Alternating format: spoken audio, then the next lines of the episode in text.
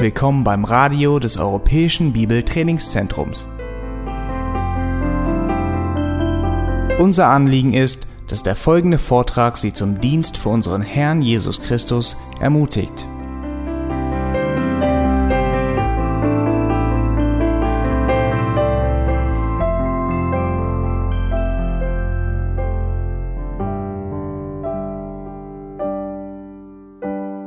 Es ist schon eine Weile her, wo ich mit unser junger Erwachsenenkreis ein Thema äh, besprochen habe. Und es ging darum, wie sie mit ihren jüngeren Geschwistern zu Hause umgehen. Es gab viele, zu der Zeit gibt es auch immer noch viele, die äh, schon in dem Teenageralter gekommen sind, zwischen 13 und vielleicht sogar bis 22 ungefähr, die jüngere Geschwister zu Hause haben. Und diese selbe junge Erwachsene die sehr standhaft in ihrem Glauben sind, haben öfters aber keine, kein, kein Verlangen, zu Hause Evangelist zu sein mit ihren jüngeren Geschwistern. Ihre jüngeren Geschwister sind für sie eher wie eine Fliege, die um den Kopf äh, so rumsimmt und die wollen es nur weghaben. Und wenn ihre kleine Schwester oder ihren kleinen Bruder in ihr Zimmer kommt, lautet es öfters, hau ab du, ich will meine Ruhe haben oder fasse bloß nichts an.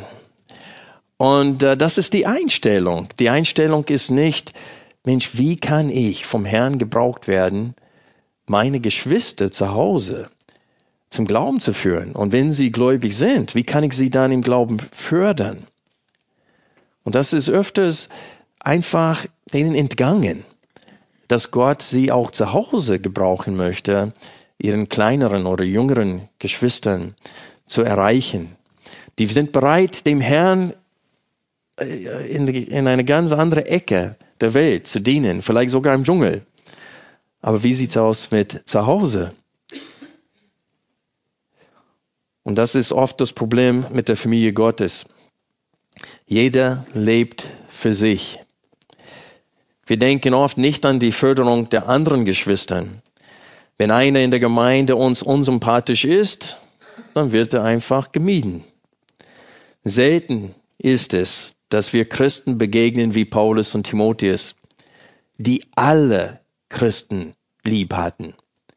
Sie hatten Gottes Perspektive für alle seine Kinder in ihrem Herzen. Die waren besorgt um alle Kinder Gottes. Nicht nur die, die nach ihrem Geschmack sind sondern sie waren besorgt für alle Kinder Gottes. Ich möchte eher wir Römer 14 aufschlagen und weiter äh, die, diese Aufforderung oder Ermahnung, dass wir uns gegenseitig aufnehmen. Äh, ehe wir weiter in Kapitel 14 machen, möchte ich ein paar Bibelstellen mit euch betrachten, wo wir die Herzenseinstellung von Paulus und von Timotheus sehen können, die uns nahegebracht wird in Römer 14. Kolosser Kapitel 1, die Verse 24 bis 29. Paulus spricht in diesem Abschnitt von der Tatsache, dass wir jetzt sind schon vollkommen in Christus, aber, sagt er, unsere Wandel ist noch nicht vollkommen und unsere Erkenntnis ist noch nicht vollkommen. Und er sagt, deswegen äh, leide ich, bin ich bereit auch zu leiden für den Leib Jesu Christi, äh, weil ich will, dass sie das werden, wozu sie berufen sind. Kolosse 1, Vers 24. Jetzt freue ich mich in den Leiden für euch und ergänze in meinem Fleisch, was noch aussteht von den Bedrängnissen des Christus für seinen Leib, das ist die Gemeinde. Was Paulus hiermit meint, ist, ist, dass das Leiden Jesu Christi am Kreuz ist genügend, um uns zu erretten. Aber dass wir in das Bild Jesu Christi verwandelt werden, muss noch Leiden stattfinden äh, in, in unserem Leben. Und in dem Leben von den Aposteln war das sichtbar. Vers 25.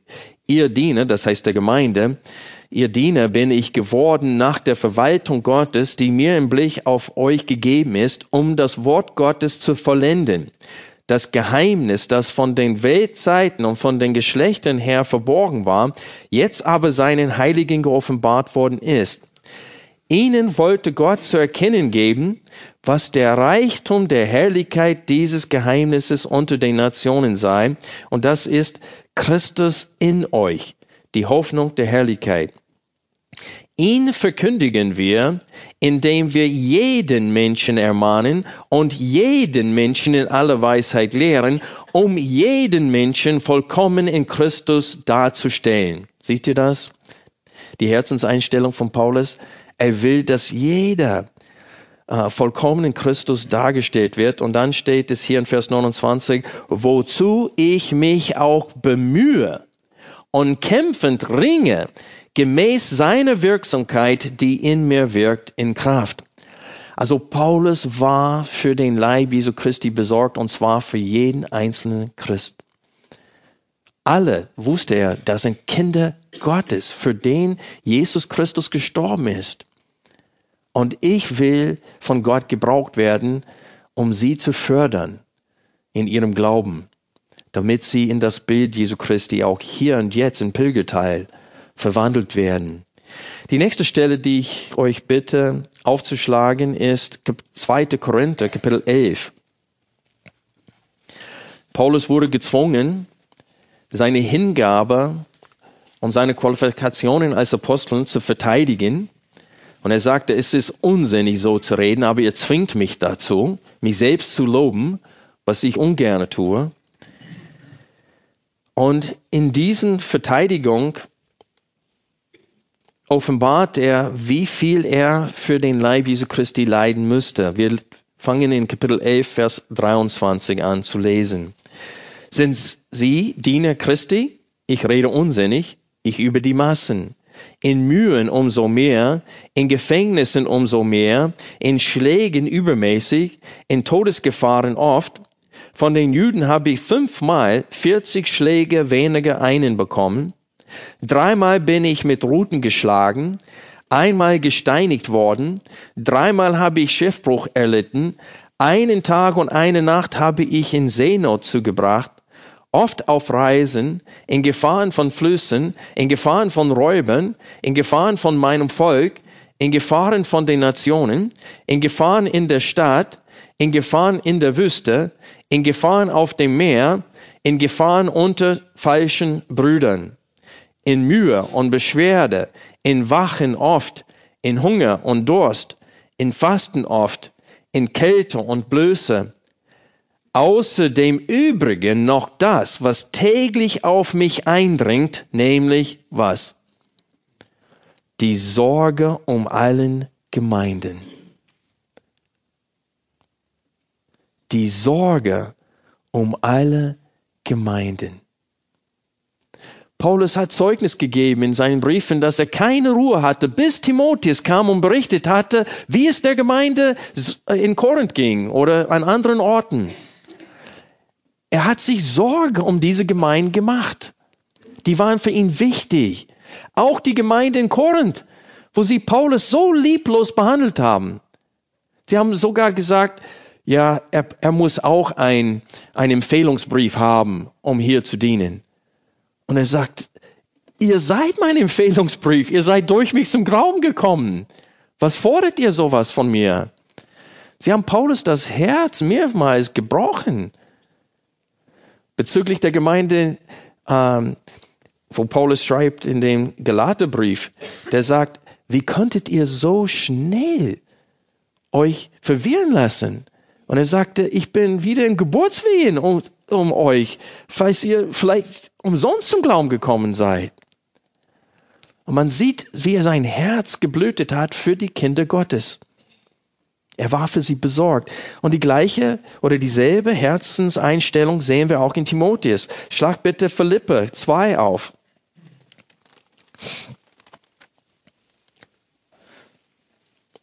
Paulus gibt dem Timotheus Zeugnis hier in Philippe 2, Vers 19 bis 22 dass er ein reines Herz hat vor Gott in seinem Dienst an der Gemeinde. Vers 19, ich lese aus der neuen Lutherbibel. Ich hoffe aber im Herrn Jesus, dass ich Timotheus bald Zeug senden werde, damit auch ich ermutigt werde, wenn ich erfahre, wie es um euch steht. Denn ich habe keinen derart Gleichgesinnten, der so frei von Falschheit für euch sorgen wird. Denn sie suchen alle das ihre, nicht das, was Christus Jesus dient. Er aber kennt seine Bewährung, denn wie ein Kind dem Vater hilft, hat er mit mir am Evangelium gedient. Und so sehen wir hier, dass Timotheus dieselbe Herzenseinstellung für den Leib Jesu Christi hatte wie Paulus selbst. Er wollte sich um sie kümmern. Und in Römer 14 will Paulus durch das, was hier geschrieben steht, oder will sagen das anders, will Gott durch das, was Paulus hier geschrieben hat, uns verändern, so dass wir dieselbe Herzenseinstellung für seine Kinder haben wie Gott selbst. Und zwar für alle seine Kinder. Denn Gott liebt uns alle. Jeden Einzelnen. Auch wenn wir verschiedene Auffassungen haben bezüglich Musik, Kleidung, was wir uns gönnen, äh, bezüglich Alkoholgenuss und so weiter. Diese Dinge sollen uns nicht trennen. Das sind Gewissensfragen. Und ich möchte heute, so wie der Herr es will, die Predigt von letzten Sonntag fortsetzen. Heute lesen wir in Römer 14 ab Vers 1 und lesen das ganze Kapitel. Den Schwachen im Glauben aber nimmt auf, doch nicht zur Entscheidung zweifelhafter Fragen. Einer glaubt, er dürfte alles essen, der Schwache aber isst Gemüse. Wer isst, verachte den nicht, der nicht isst. Und wer nicht isst, richte den nicht, der isst. Denn Gott hat ihn aufgenommen. Wer bist du, der du den Hausknecht eines anderen richtest? Er steht oder fällt dem eigenen Herrn. Er wird aber aufrecht gehalten werden, denn der Herr vermag ihn aufrecht zu halten. Der eine hält einen Tag vor dem anderen, der andere aber hält jeden Tag gleich. Jeder aber sei in seinem eigenen Sinn völlig überzeugt. Wer den Tag beachtet, beachtet ihn dem Herrn. Und wer isst, isst dem Herrn, denn er sagt Gott Dank. Und wer nicht isst, isst dem Herrn nicht und sagt Gott Dank. Denn keiner von uns lebt sich selbst und keiner stirbt sich selbst. Denn es sei, denn sei es auch, dass wir leben, wir leben dem Herrn. Und sei es, dass wir sterben, wir sterben dem Herrn.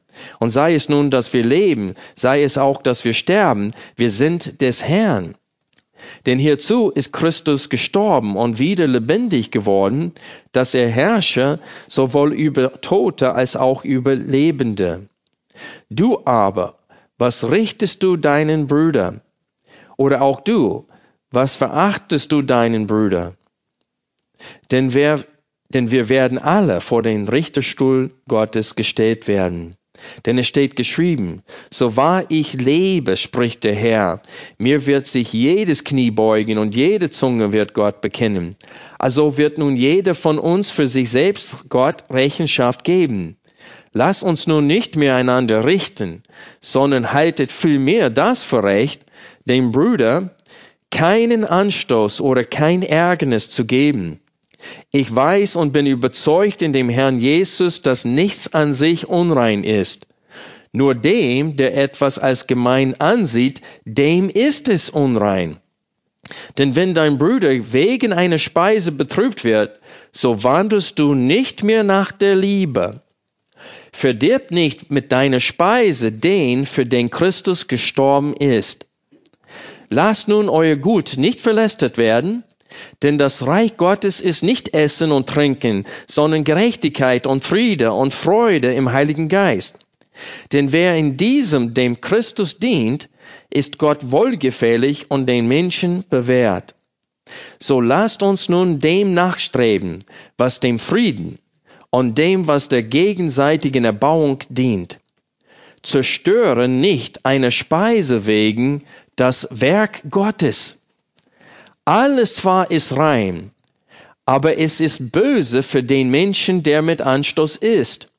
Es ist gut, kein Fleisch zu essen, noch Wein zu trinken, noch etwas zu tun, woran dein Bruder sich stößt. Hast du Glauben? Habe ihn für dich selbst vor Gott. Glückselig, wer sich selbst nicht richtet in dem, was er gut heißt. Wer aber zweifelt, wenn er ist, der ist verurteilt, weil er es nicht aus Glauben tut. Alles aber, was nicht aus Glauben ist, ist Sünde. Und dann Kapitel 15, die Verse 1 bis 7 schließen diesen Abschnitt ab, in dem Paulus ermahnt noch einmal, dass die Starken, äh, die, die, die schwach sind, aufnehmen und sich um sie kümmern. Ich lese die Verse auch noch vor. Kapitel 15, Vers 1. Wir aber die Starken sind verpflichtet, die Schwachheiten der Kraftlosen zu tragen und nicht uns selbst zu gefallen. Jeder von uns gefalle dem Nächsten zum Guten, zur Erbauung. Denn auch der Christus hat nicht sich selbst gefallen, sondern wie geschrieben steht, die Schmähungen derer, die dich schmähen, sind auf mich gefallen. Denn alles, was früher geschrieben ist, ist zu unserer Belehrung geschrieben, damit wir durch das Ausharren und durch die Ermunterung der Schriften die Hoffnung haben. Der Gott des Ausharrens und der Ermunterung aber gebe euch gleichgesinnt zu sein untereinander, Christus Jesus gemäß, damit ihr einmütig mit einem Munde den Gott und Vater unseres Herrn Jesus Christus verherrlicht. Deshalb nimmt einander auf, wie auch der Christus euch aufgenommen hat, zu Gottes Herrlichkeit. Wir haben letzten Sonntag gesehen, dass 14 Vers 1 und 15 Vers 7 bilden eine Gedankeneinheit. Denn in beiden diesen Versen werden wir aufgefordert, einander aufzunehmen. Wir haben uns letzten Sonntag bemüht, die Situation hier in Römer 14 zu verstehen. Wir haben gesehen, dass das Gewissen vieler Judenchristen noch sehr stark geprägt ist von dem Gesetz Mose. Die sind mit dem Gesetz groß geworden äh, Fleisch, das äh, Tiere, die auf falsche Art getötet wurden, das heißt, sie erstickt wurden, anstatt, äh, weil ich will nicht die Details jetzt äh, drauf eingehen, aber der Punkt ist, dass sie sollten auf eine gewisse Art und Weise geschlachtet werden. Und dann handelt es sich auch um Fleisch, das verboten war unter dem Gesetz Mose. Manche von euch wissen es vielleicht nicht, aber sogar Kaninchenfleisch wurde verboten unter das Gesetz Mose. Nicht nur Schweinefleisch. Und so ist es wahr, es war für die Jüdenchristen, die mit diesen Regeln groß geworden sind, sogar ekelhaft solches Fleisch zu essen. Und dann kamen sie in der Gemeinde, wo viele Heiden waren und die Heiden hatten diese Empfindlichkeiten nicht. Für sie, die war es denen klar, was Paulus auch sagt hier in Vers 14, dass nichts an sich ist unrein vor Gott. Und sie haben verstanden, dass gewisse Teile des Gesetzes von Mose nicht mehr gelten. Unter dem Gesetz Mose war es sogar eine Sünde für Juden, in das Haus von Heiden einzugehen, und sie dürften mit Heiden nicht essen. Aber Petrus musste das lernen. Gott hat ihm diese Vision gegeben äh, von dieser Decke, die aus dem Himmel rund niedergelassen wurde, und er sollte äh, unreine Tiere töten und zubereiten und essen. Und er sagte, das kann ich nicht. Und da sieht man die Empfindlichkeit von den Juden. Und dieses Problem war groß und es war eine große Streitfrage. Und die zweite Streitfrage, die Paulus erwähnt hier in Römer 14, ist es, den Sabbat halten oder nicht halten. Und er sagte, für einen ist ein Tag in der Woche heiliger als alle anderen und für anderen ist jeder Tag gleich. Und er sagte, jeder soll in seinem eigenen Sinn fest überzeugt sein. Und hier fällt Paulus kein Urteil. Und wir müssen überlegen, selbst bei den zehn Geboten, das vierte Gebot ist, dass man den Sabbat halten sollte. Und das war für Christen auch bis in der jetzigen Zeit immer noch eine Gewissensfrage. Damals wurden Menschen umgebracht unter dem Gesetz Mose, die den Sabbat gebrochen hatten. Und so, das war für sie nicht ganz klar. Sollen wir den Sabbat weiterhin halten oder nicht? Muss es sein oder muss es nicht sein? Und Paulus hier fällt er kein Urteil, der sagt nur, jeder soll selbst äh, in, bezüglich dieser Sache eine feste Überzeugung haben. Und dann später spricht Paulus von dem Trinken vom Wein. Offensichtlich war das auch eine Gewissensfrage zu der Zeit und bis heute bleibt diese Frage unter Christen ein Gewissensfrage. Und darum geht es in Kapitel 14, Vers 1. Ich lese aus der Schlachter und auch aus der Zürcher Übersetzung, damit wir besser verstehen können, was mit dem Begriff zweifelhafte Fragen gemeint ist. Aus der Schlachter nimmt den Schwachen im Glauben an, ohne über Gewissensfragen zu streiten. Aus der Zürcher Übersetzung, den im Glauben Schwachen nimmt an und lasst es nicht zum Streit über verschiedene Auffassungen kommen. Und darum geht es, Gewissensfragen oder verschiedene Auffassungen, wo es nicht ganz deutlich ist unter den Christen, wie soll man sich verhalten. Manche meinen, ich habe diese Freiheit, manche anderen meinen, diese Freiheit habe ich doch nicht. Und Paulus sagt, wie sie miteinander in solchen Situationen umgehen sollen. Hier handelt es sich nicht um Götzendienst, hier handelt es sich nicht um Unzucht und so weiter, Dingen, die ganz Geldliebe, Dingen, die ganz klar und deutlich verdammt sind im Wort Gottes und verboten sind im Wort Gottes. Lügen zum Beispiel, Stehlen und so weiter. Hier handelt es sich nicht um solche klare Sachen.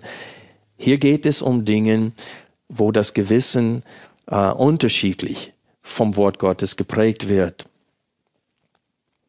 Ich habe letzten Sonntag als ein Beispiel aus der heutigen Zeit gegeben, das Homeschooling. Manche Eltern sind der festen Überzeugung, dass es eine Sünde wäre, wenn sie ihre Kinder in die öffentliche Schule senden würden. Manche andere hingegen meinen, es wäre schade, wenn man es nicht tun würde, weil dann sind keine Gläubige in der Gemeinde, äh, in der öffentlichen Schule. Und dann, wo ist unser äh, Einfluss dann? Und so, die sind aufgeteilt. Und in derselben Ortsgemeinde gibt es Christen mit ganz starke Überzeugungen diesbezüglich. Der eine dafür, der andere dagegen. Wie sollen sie miteinander umgehen?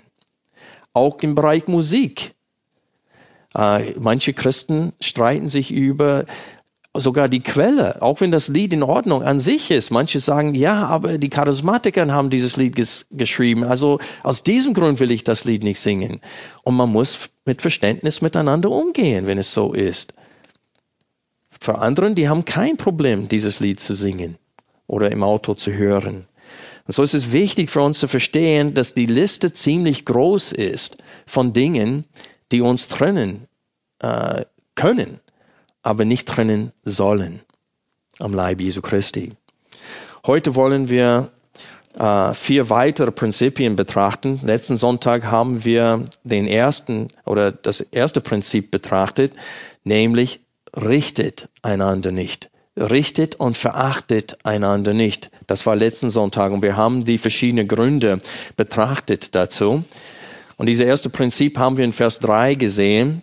Wer ist, verachtet den nicht, der nicht ist. Und wer nicht ist, richtet den nicht, der ist. Und das gleiche wurde wiederholt in Vers 10. Du aber, was richtest du deinen Brüder?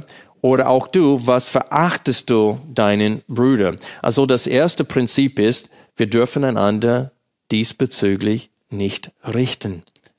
Wenn ein Christ die Freiheit hat, vor dem Herrn abends ein Glas Rotwein zu trinken oder auch Weißwein, ist egal, die Fach, welche Farbe, ähm, wir sollen ihn nicht richten. Wenn ich die Freiheit nicht habe, dann soll er mich auch nicht richten. Darum geht es hier in diesem Abschnitt. Wir dürfen einander nicht richten. Und die Gründe dafür haben wir letzten Sonntag betrachtet. Heute setzen wir ab Vers 13 nochmal an und betrachten das zweite Prinzip, nämlich, lasst uns nun nicht mehr einander richten, sondern haltet vielmehr das für recht, dem Bruder keinen Anstoß oder kein Ärgernis zu geben. Also Paulus sagt uns hier, wir sollen dem nachstreben, was zu, äh, zum Frieden führt. Und wir sollen es als Ziel haben, anstatt einander zu richten, sie im Glauben zu fördern. Wir sollen die Herzenseinstellung haben, dass ich würde lieber auf meine Freiheiten verzichten, um sie zu fördern, als dass ich sie durch meine Freiheit zugrunde richte oder verführe, dass sie sogar gegen ihr Gewissen handeln. Ab Vers 14 lesen wir weiter.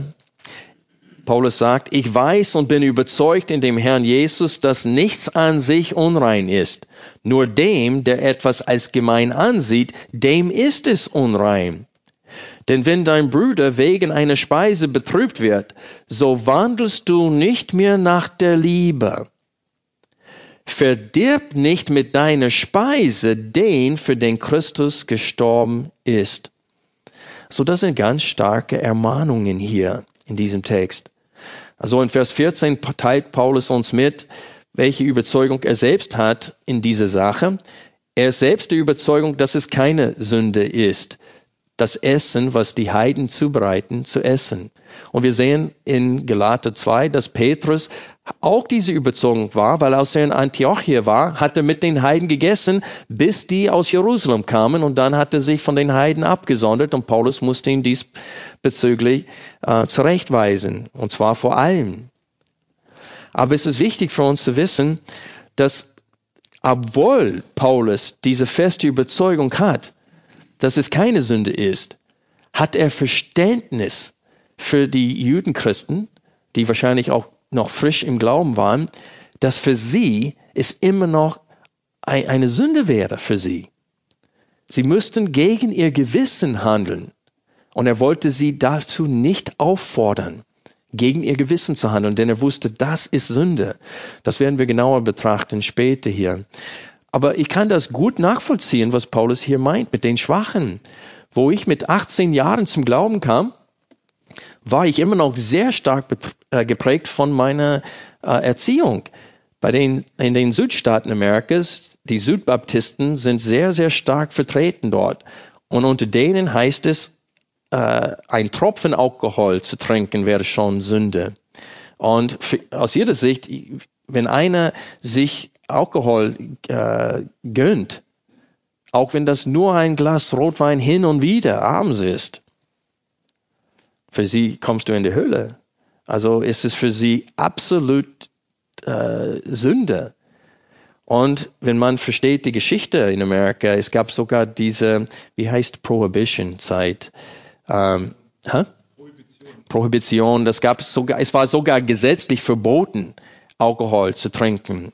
Und diese, das hat mich so geprägt als Kind. Ich bin damit groß geworden und wo ich mit 18 dann zum Glauben kam, war ich bei dem Militär und da fing ich an, die Bibel zu lesen und dann wurde es mir klar, dass diesem Genuss von Alkohol nicht verboten ist in der Schrift. Also wenn man selbst bei den Qualifikationen von Diakonen wird es den Diakonen erlaubt, Wein zu trinken. Die sollen nur nicht viel Wein trinken, steht im Text. Warum? Weil viel Wein wäre eine Sünde, weil man wäre dann dadurch vernebelt im Kopf. Und so wir sehen hier, ich, ich habe verstanden, dass der Schrift nach, theoretisch ist es möglich, Alkohol zu genießen, ohne dabei zu sündigen. Aber mein Gewissen wollte nicht mitmachen. Also ich habe verstanden, was die Lehre der Schrift war. Aber alles in mir hat sich dagegen gestrebt. Also ich konnte das Zeug nicht anfassen. Natürlich mit der Zeit, ich bin jetzt mittlerweile 17 Jahre hier in Deutschland, mein Gewissen ist jetzt anders geprägt. Aber mit 18 hatte ich ganz, ganz starke Abneigung dazu. Und wisst ihr was? Es wäre eine Sünde, wenn jemand anders versucht hätte, mich zu überreden, gegen mein Gewissen zu handeln. Und das ist, was Paulus hier meint in diesem Abschnitt. Er sagt, lass uns nicht mehr einander richten, indem wir sagen, Mensch, der, so schwach im Glauben, sondern haltet vielmehr das für recht, dem Bruder keinen Anstoß oder kein Ärgernis zu geben. Wir wollen jetzt die Gründe betrachten, warum wir dies tun sollen. Erstens in Vers 15 steht es, dass wenn wir dies tun, dann wandeln wir nicht nach der Liebe. Das heißt, wenn wir einander richten und einander herausfordern, gegen ihr Gewissen zu handeln, dann wandeln wir nicht nach der Liebe, wie es hier in Vers 15 steht. Denn wenn dein Bruder wegen einer Speise betrübt wird, so wandelst du nicht mehr nach der Liebe. Na, was haben wir in Kapitel 12 und Kapitel 13 bis jetzt betrachtet? Warum ging es in Kapitel 12 und Kapitel 13? Lass uns Kapitel 13 ab Vers 8 bis, bis Vers 10 gemeinsam lesen. Seid niemand irgendetwas schuldig, als nur einander zu lieben. Denn wer den anderen liebt, hat das Gesetz erfüllt. Denn das, du sollst nicht Ehe brechen, du sollst nicht töten, du sollst nicht stehlen, du sollst nicht begehren. Und wenn es ein anderes Gebot gibt, ist in diesem Wort zusammengefasst. Nämlich, du sollst deine Nächsten lieben wie dich selbst. Die Liebe tut dem Nächsten nichts Böses. So ist nun die Liebe die Erfüllung des Gesetzes. Also wenn Paulus dann hier in Kapitel 14 sagt, du wandelst nicht nach der Liebe, wenn du sowas tust, dann das soll für uns ein gutes Argument sein. Nicht so zu handeln, nicht einander zu richten und zu verachten und nicht einander herauszufordern, gegen das eigene Gewissen zu handeln. Denn wenn wir sowas tun, dann wandeln wir nicht nach der Liebe. Der zweite Grund, auch in Vers 15, ist sehr stark ausgedrückt. Und das ist nämlich, weil wenn wir, wenn wir sowas tun, dann bringen wir einen Bruder im Herrn zu stolpern oder eine Schwester im Herrn, für den Christus gestorben ist. Das ist eine sehr starke Aussage hier in Vers 15. Denn wenn dein Bruder wegen einer Speise betrübt wird, so wandelst du nicht mehr nach der Liebe. Verdirb nicht mit deiner Speise den, für den Christus gestorben ist. Na, ich möchte an dieser Stelle ganz kurz auf eine theologische Wahrheit eingehen, damit wir verstehen, ähm, welch, wie stark diese Ermahnung ist hier an dieser Stelle. In einer gewissen Hinsicht ist Jesus für alle Menschen gestorben, denn sein Blut ist ausreichend, um alle Menschen zu retten. Und wenn es steht in Römer 10 am Ende, dass Gott den ganzen Tag seine Hände Israel ausgehalten, ausgestreckt gehalten haben, aber sie wollten nicht zum Glauben kommen, dann ist es deutlich, dass sein Angebot, dass wenn sie Buße tun würden, dass er ihnen vergeben würden aufgrund des Blutes des Lammes, dann ist es klar, dass das Angebot Gültigkeit hat. Das, das, ist ein, das ist kein geheucheltes Angebot. Das ist, war ein echtes Angebot. Aber in einer gewissen Hinsicht ist das Blut Jesu Christi, sein, sein Opfer am Kreuz, beschränkt auf nur die Auserwählten, die Gott dann tats äh, tatsächlich zum Glauben führt, wie es in Römer 9 äh, bis 11 gelehrt wird. Denn als Jesus am Kreuz starb, steht es in den Hebräerbrief, dass er es wegen der vor ihm liegenden Freude das diese Schmacht des Kreuzes getragen hat. Welche Freude! Er wusste, dass er mit diesem Blut, mit diesem Opfer Menschen retten würde.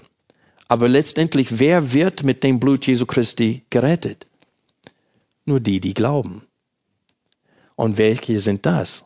Nur die, die auserwählt und vorherbestimmt waren und berufen werden. Und deswegen, wenn Paulus sagt hier, zerstöre deinen Bruder, das heißt einem, der im Glauben ist, für den Jesus Christus gestorben ist, dann haben diese Worte in diesem Zusammenhang mit der Souveränität Gottes und mit seiner Absicht in der Rettung zu tun.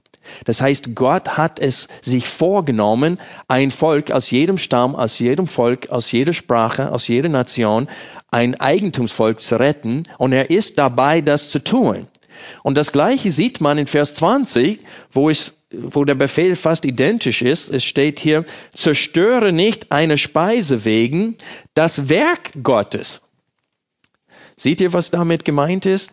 Für den Christus gestorben ist, das Werk Gottes heißt, dass Gott hat vor Grundlegung der Welt sich vorgenommen, Menschen heilig und tadellos vor sich zu stellen, wie es in Epheser 1 geschrieben steht.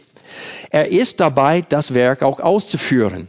Paulus spricht davon in dem Philipperbrief in Kapitel 1, glaube ich, Vers 6, wo es steht, ich bin der gute Überzeugung, sagt Paulus, dass der, der das gute Werk in euch angefangen hat, es was? Vollenden wird. Und das ist das Werk, was hier gemeint ist, wenn es steht, zerstöre nicht das Werk Gottes wegen einer Speise. Verdirb nicht den, für den Jesus gestorben ist. Das ist ein Werk, eine Rettung, ein Rettungswerk Gottes. Und wir haben den Heiligen Geist als Unterpfand, als Garantie, dass Gott dieses Werk zu Ende bringt. Dass wir eines Tages einen verherrlichten Leib bekommen werden, empfangen werden. Und dann ist unsere Rettung vollendet. Aber bis dahin ist Gott am Wirken, um uns in das Bild seines Sohnes zu verwandeln. Wir sind schon vollkommen in Jesus Christus. Sein Blut hat uns vollkommen gemacht, rein gemacht vor Gott. Aber in unserem Wandel sind wir noch nicht vollkommen. Auch in unserem Wesen sind wir noch nicht vollkommen. Und Gott ist dabei, in der jetzigen Zeit uns in das Bild seines Sohnes zu verwandeln. Das ist sein Werk. Und Jesus ist für uns gestorben, damit wir vor Gott rein werden. Und es ist wichtig für uns zu begreifen, wenn ich meine Freiheit im Herrn bezüglich gewiss, gewisser Gewissensfragen, wenn ich mit dieser Freiheit nicht richtig umgehe, kämpfe ich gegen Gott. Gott will diesen, die auch im Glauben schwach sind, in diesem Fall die Judenchristen, Gott will sie auch ans Ziel bringen, ist auch dabei, sie ans Ziel zu bringen. Und wir sollen Mitarbeiter Gottes sein und nicht die, die das runterreißen, was Gott aufbaut. Und das tun wir, wenn wir mit unseren Freiheit in dem Herrn bezüglich Gewissensfragen nicht richtig umgehen. Und deswegen sagt Paulus, erstens, ihr wandelt nicht nach der Liebe und zweitens, ihr verdirbt den, für den Christus gestorben ist, wenn ihr das tut. In Vers 16 haben wir einen weiteren Grund, warum wir einander nicht richten sollen und verachten sollen und warum wir uns bemühen sollen, unseren Brüdern gegenüber kein Ärgernis zu sein oder sie nicht zum Stolpern zu bringen in ihrem Glauben. Und ich muss ehrlich sagen, dass Vers 16 mir einige Probleme gegeben hat. Äh, in der Vergangenheit, wo ich diesen Text wahrscheinlich ein bisschen zu oberflächlich gelesen habe, war ich die Überzeugung, dass Vers 16 uns, uns sagen will, die schwach, äh, die stark im Glauben sind, aber lass anderen nicht schlecht über deine Überzeugungen reden. Es steht hier in Vers 16, denn das Reich Gottes ist nicht Essen und Trinken, Entschuldigung, davor. Lasst nun euer Gut nicht verlästert werden. Das ist Vers 16. Und ich habe diesen Vers immer so verstanden, dass das heißt, dass wir es nicht zulassen sollen, dass anderen, die ein, die ein schwaches Gewissen haben, dass sie nicht sagen, das ist Sünde, was du tust dass man doch Stellung nimmt, wie Paulus hier in Vers 14, wo Paulus sagt, ich bin der festen Überzeugung, dass es keine Sünde ist, solches Fleisch zu essen. Und so habe ich diesen Vers äh, immer verstanden, aber das war, glaube ich, falsch. Das wäre ein weiteres Prinzip, wie wir mit solchen Situationen umgehen sollen. Aber ich glaube, Vers 16, wenn wir diesen Vers mit Vers 17 lesen, dann müssen wir diesen Vers anders verstehen. Denn in Vers 17 sehen wir das Wort denn. Steht, lasst nun euer Gut nicht verlästert werden, denn das Reich Gottes ist nicht Essen und Trinken, sondern Gerechtigkeit und Friede und Freude im Heiligen Geist. Ich glaube, was Paulus hier sagen will, ist, das Gut, das nicht gelästert werden sollte, ist der Glaube an Jesus Christus, das Evangelium. Uns, das, und die Welt, die beobachtet uns. Denk an 1. Korinther, Kapitel 5, wo Paulus sagt, es ist ungeheuerlich, dass, und, dass es Streitigkeiten unter euch gibt und das nimmt ihr sogar vor der Welt. Und er spricht davon, dass Leute gingen ins Gericht vor Ungläubigen. Und dass das so ein schlechtes Zeugnis war. Paulus sagte, gibt es keinen in der Gemeinde, die, die fähig sind, solche Situationen zu beurteilen? Und ihr geht vor Richtern in der Welt.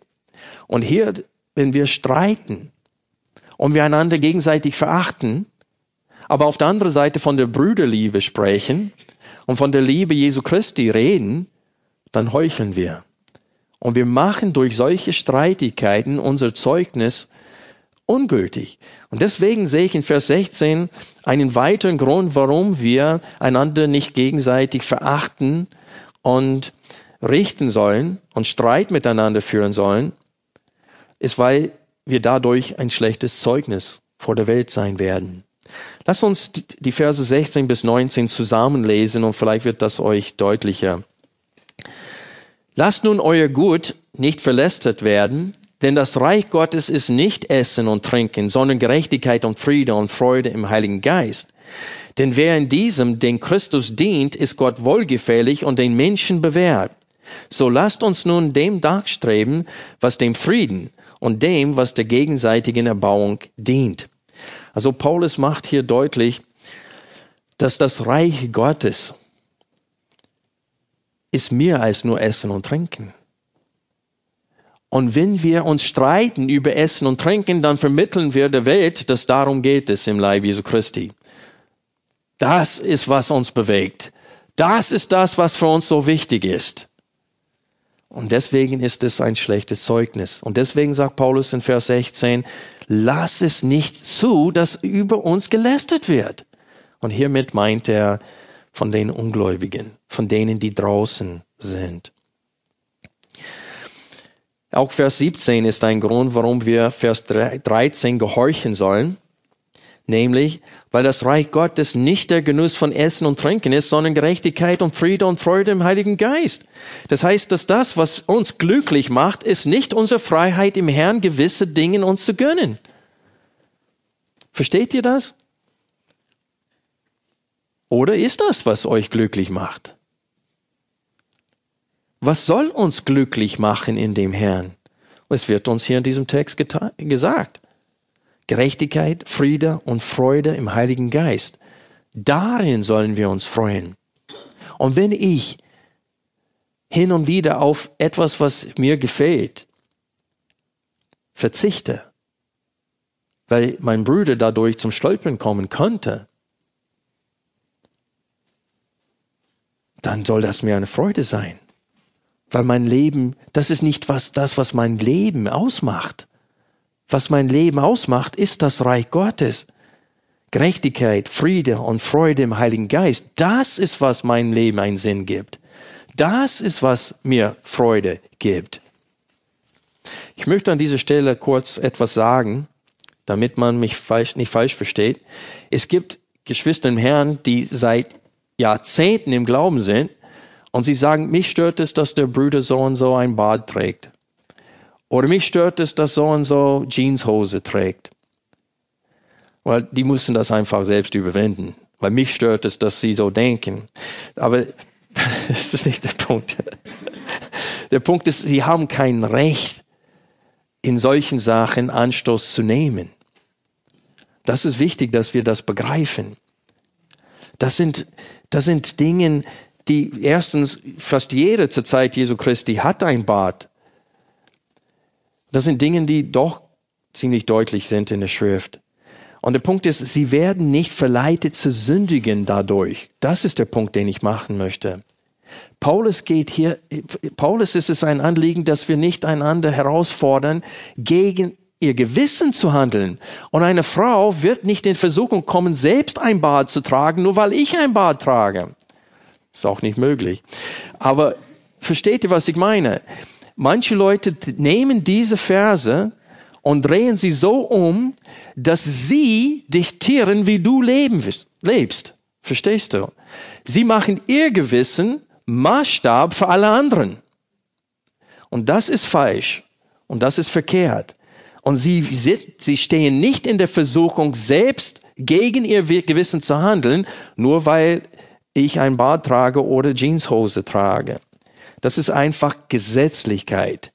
Und das wird in der Schrift verdammt. Und man muss unterscheiden zwischen dem, was Paulus hier anspricht und dem, was diesen Menschen meinen, wenn sie sagen, du darfst dies oder jenes nicht tun, weil ich ja, zur Sünde verleitet werden konnte dadurch die sind schon lange im Glauben und die werden nicht verleitet zur Sünde. Die ist, ihnen stört es einfach, dass solche Dinge geschehen oder Menschen äh, sich so äh, anziehen oder sonst was. Und so ist es wichtig für uns, diesen Unterschied zu sehen. Und das wird noch deutlicher, wenn wir hier weiter mit äh, Prinzip 2 fortsetzen, in Vers 19. Es steht hier, so lasst uns nun dem nachstreben, was dem Frieden und dem, was der gegenseitigen Erbauung dient. Zerstöre nicht eine Speise wegen das Werk Gottes. Alles zwar ist rein, aber es ist böse für den Menschen, der mit Anstoß ist. Es ist gut, kein Fleisch zu essen, noch Wein zu trinken, noch etwas zu tun, woran dein Bruder sich stößt. Und die Gründe, die hier gegeben werden, sind ähnlich wie die, die wir schon betrachtet haben, nämlich zerstöre nicht deine Speise wegen das Werk Gottes.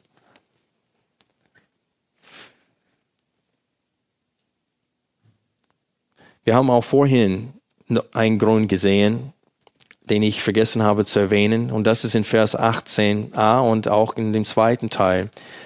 In dem ersten Teil von Vers 18 steht es, weil wir durch das Verzichten auf unsere Freiheit letztendlich dem Christus dienen. Das habe ich vergessen zu betonen. Wir Christus dienen. Wir lesen hier in Vers 18, denn wer in diesem dem Christus dient, ist Gott wohlgefällig und den Menschen bewährt. Es muss uns klar sein, dass wenn wir auf gewisse Freiheiten, weil sie tatsächlich jemand anderes zum Stolpern bringen würden, verzichten, dann dienen wir dem Herrn damit. Das ist eine wichtige Motivation, weil dann sind wir Mitwirk äh, Mitarbeiter Gottes. Seht ihr den Unterschied? Wir wollen nicht niederreißen, sondern mit Gott zusammenarbeiten. Und das ist die Herzenseinstellung, die wir in Paulus und Timotheus gesehen haben zum Beginn der Predigt. In Vers 13 wurden wir aufgefordert, dem Frieden nachzustreben, indem wir auf unsere Freiheit im Herrn verzichten. Und hier in Vers 19 werden wir aufgefordert, dem nachzustreben, was dem Frieden und der gegenseitigen Erbauung dient. Und in Vers 21 sagt Paulus aus, dass es gut ist, auf unsere Rechte bezüglich des Genusses vom Fleisch und Wein zu verzichten, wenn unser Brüder sich daran stößt. Das heißt, dass das Wachstum unserer Geschwister im Herrn in Vordergrund stehen soll. Versteht ihr das? Und das ist öfters nicht der Fall. Genau wie einer, der den Herrn liebt und dem Herrn irgendwo in der Welt dienen will, übersieht, dass seine Geschwister zu Hause auch wichtig sind und dass er sich um sie bemühen sollte. So ist es, es, entgeht uns auch öfters im Leib Jesu Christi, dass wir diese Verpflichtung haben. Ich werde nie vergessen, wie unsere jungen Erwachsene aussahen, wo ich das ihnen gesagt habe damals bezüglich ihrer jüngeren Geschwister. Ich weiß nicht, ob ihr je ein, ein Reh gesehen habt, wo er geblendet wird von, von den Fernlichtern. Und er steht da so mit solchen Augen. Und so sahen unsere jungen Erwachsene aus. Sie waren so betroffen, das war ihnen richtig entgangen, dass sie sich um ihre eigenen Geschwister zu Hause kümmern sollten. Und sie haben ihr Verhalten ihnen gegenüber betrachtet und gedacht, boah, ihr Wohl steht nicht im Vordergrund in meinem Herzen und in meinen Gedanken. Die waren eher nur als lästig gesehen. Und so ist es bei uns öfters mit Christen, im Leib Jesu Christi, besonders wenn sie andere Auffassungen haben. Es gibt ein weiteres Prinzip in Vers 22, wie wir mit Gewissensfragen umgehen sollen. Und wir lesen hier, hast du Glauben, habe ihn für dich selbst vor Gott. Was ist damit gemeint? Heißt diesen Vers, dass wir schweigen müssen, wenn wir in einem Gespräch kommen, wo ausgetauscht wird und man redet über Gewissensfragen, sollen wir einfach schweigen und unsere Überzeugungen nicht vertreten? Und das ist unmöglich, dass Paulus das meint hier mit diesem Vers. Warum ist das unmöglich? Weil Paulus selbst zweimal in diesem Text sagt, wie er zu dieser Sache steht. Der sagt, ich selbst bin der Überzeugung, in Vers 14, dass es keine Sünde wäre, das Fleisch zu essen, was durch das Gesetz Mose verboten war. Da sagt Paulus, ich habe persönlich kein Problem damit. Also dadurch hat er seine Überzeugungen vertreten. Also Vers 22 heißt nicht, habe, wenn es steht hier, habe ihn für dich selbst vor Gott, heißt nicht, dass wir schweigen müssen in unseren Gesprächen darüber. Paulus will uns hier sagen, dass wir den, der Gewissensprobleme mit einer Sache hat, nicht überreden sollen oder unter Druck setzen sollen, gegen sein Gewissen zu handeln. Das ist, was Paulus meint hier in Vers 22. Hast du Glauben, habe ihn für dich selbst vor Gott. Das heißt, behalte deine Überzeugungen für dich.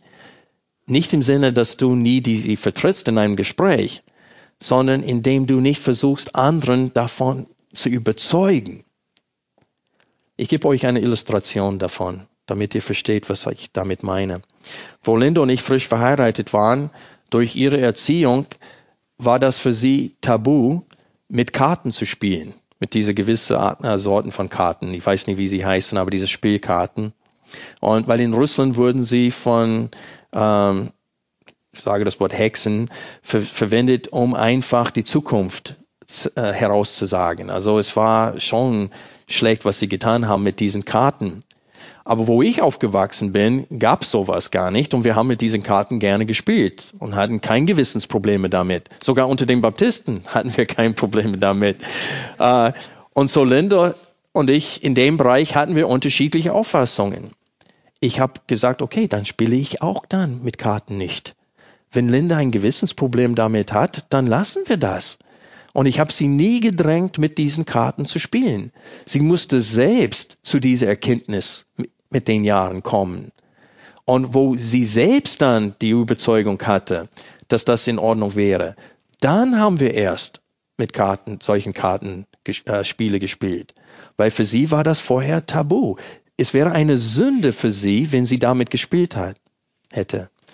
Und so, das ist einfach eine Illustration, wie wir miteinander richtig umgehen sollen. Das ist genau das, was Paulus meint hier in diesem Abschnitt, dass wir anderen nicht zum Stolpen bringen sollen, indem wir sie verführen, gegen ihr Gewissen zu handeln.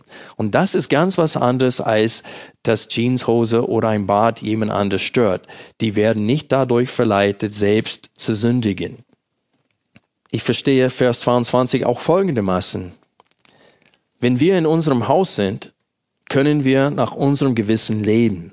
Es steht hier, hast du Glauben, habe ihn für dich selbst vor Gott. Und das heißt auch im Privatleben. Oder wenn wir in den Kreisen von anderen gleichgesinnten Christen sind, dann können wir uns das gönnen, was, was wir für richtig halten. Aber wenn einer dabei ist, der versucht werden konnte, gegen sein Gewissen zu handeln, dann sollen wir uns diese Freiheit nicht erlauben und darauf verzichten. Und wir müssen dabei aber aufpassen, dass wir nicht ständig gewisse Leute ausladen, nur weil sie unser Spaß verderben konnten. Es ist wichtig, dass wir den Leib Jesu Christi lieben, wie Jesus diesen Leib liebt, denn er hat sich ihretwegen kreuzigen lassen. Prinzip 4, ab Vers 22 im zweiten Teil von 22 haben wir ein viertes Prinzip. Glückselig, wer sich selbst nicht richtet in dem, was er gut heißt. Also zum Schluss dieses Kapitels, Paulus gibt zwei Warnungen ab. Einmal an die, die im, im Gewissen stark sind und einmal an die, die im Gewissen schwach sind. Und die Warnung für die, die im Gewissen stark sind, ist am Ende von Vers 22, wo es steht, Glückselig, wer sich selbst nicht richtet in dem, was er gut heißt. Versteht ihr, was Paulus damit meint? Wir können durchaus einen Fehler machen durch den, was wir uns gönnen. Wir dürfen nicht vergessen, Paulus schrieb in 1. Korinther, Kapitel 6, Vers 12, alles ist mir erlaubt, aber nicht alles ist für mich nützlich. Alles ist erlaubt, was nicht direkt im Gotteswort verboten wird, aber ich will von nichts beherrscht werden, sagt Paulus. Und es gibt Dinge, die uns beherrschen können, zum Beispiel Alkoholgenuss, Genuss von Tabak und anderen Dingen. Wir können abhängig werden von denen. Also seid vorsichtig mit dem, was du für gut hältst und was du dir gönnst. Es ist wichtig, dass wir diese Warnung zum Herzen nehmen. Seid vorsichtig mit, mit dem, was, womit ihr euch unterhält, mit welchen Filmen ihr guckt, denn die Begehren des Fleisches können plötzlich wieder wach werden, wie es am Ende von Kapitel 13 steht.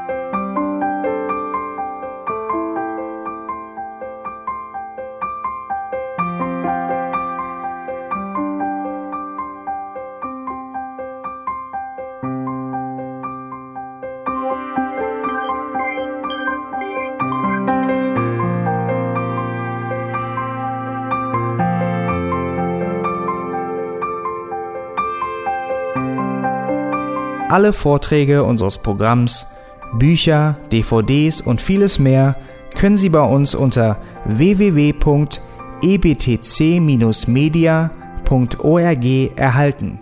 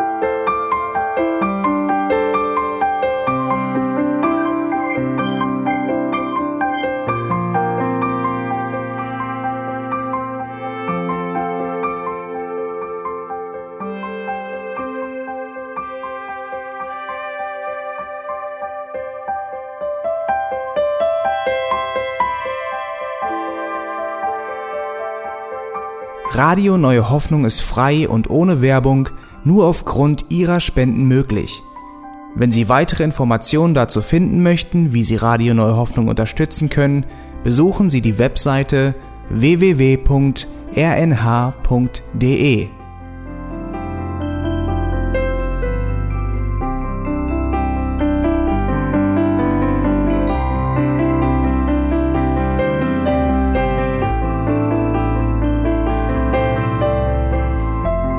Sendezeiten des EBTC sind Montag, Mittwoch, Freitag und Samstag jeweils von 10 bis 11 Uhr.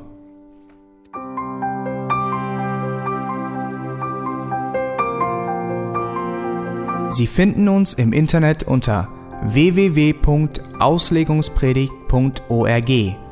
Eine E-Mail können Sie uns senden an radio@auslegungspredigt.org. Telefonisch erreichen Sie uns unter 0049 30 60 988 610. Unsere Postanschrift ist EBTC Havelländer Ring 40 in 12629 Berlin, Deutschland.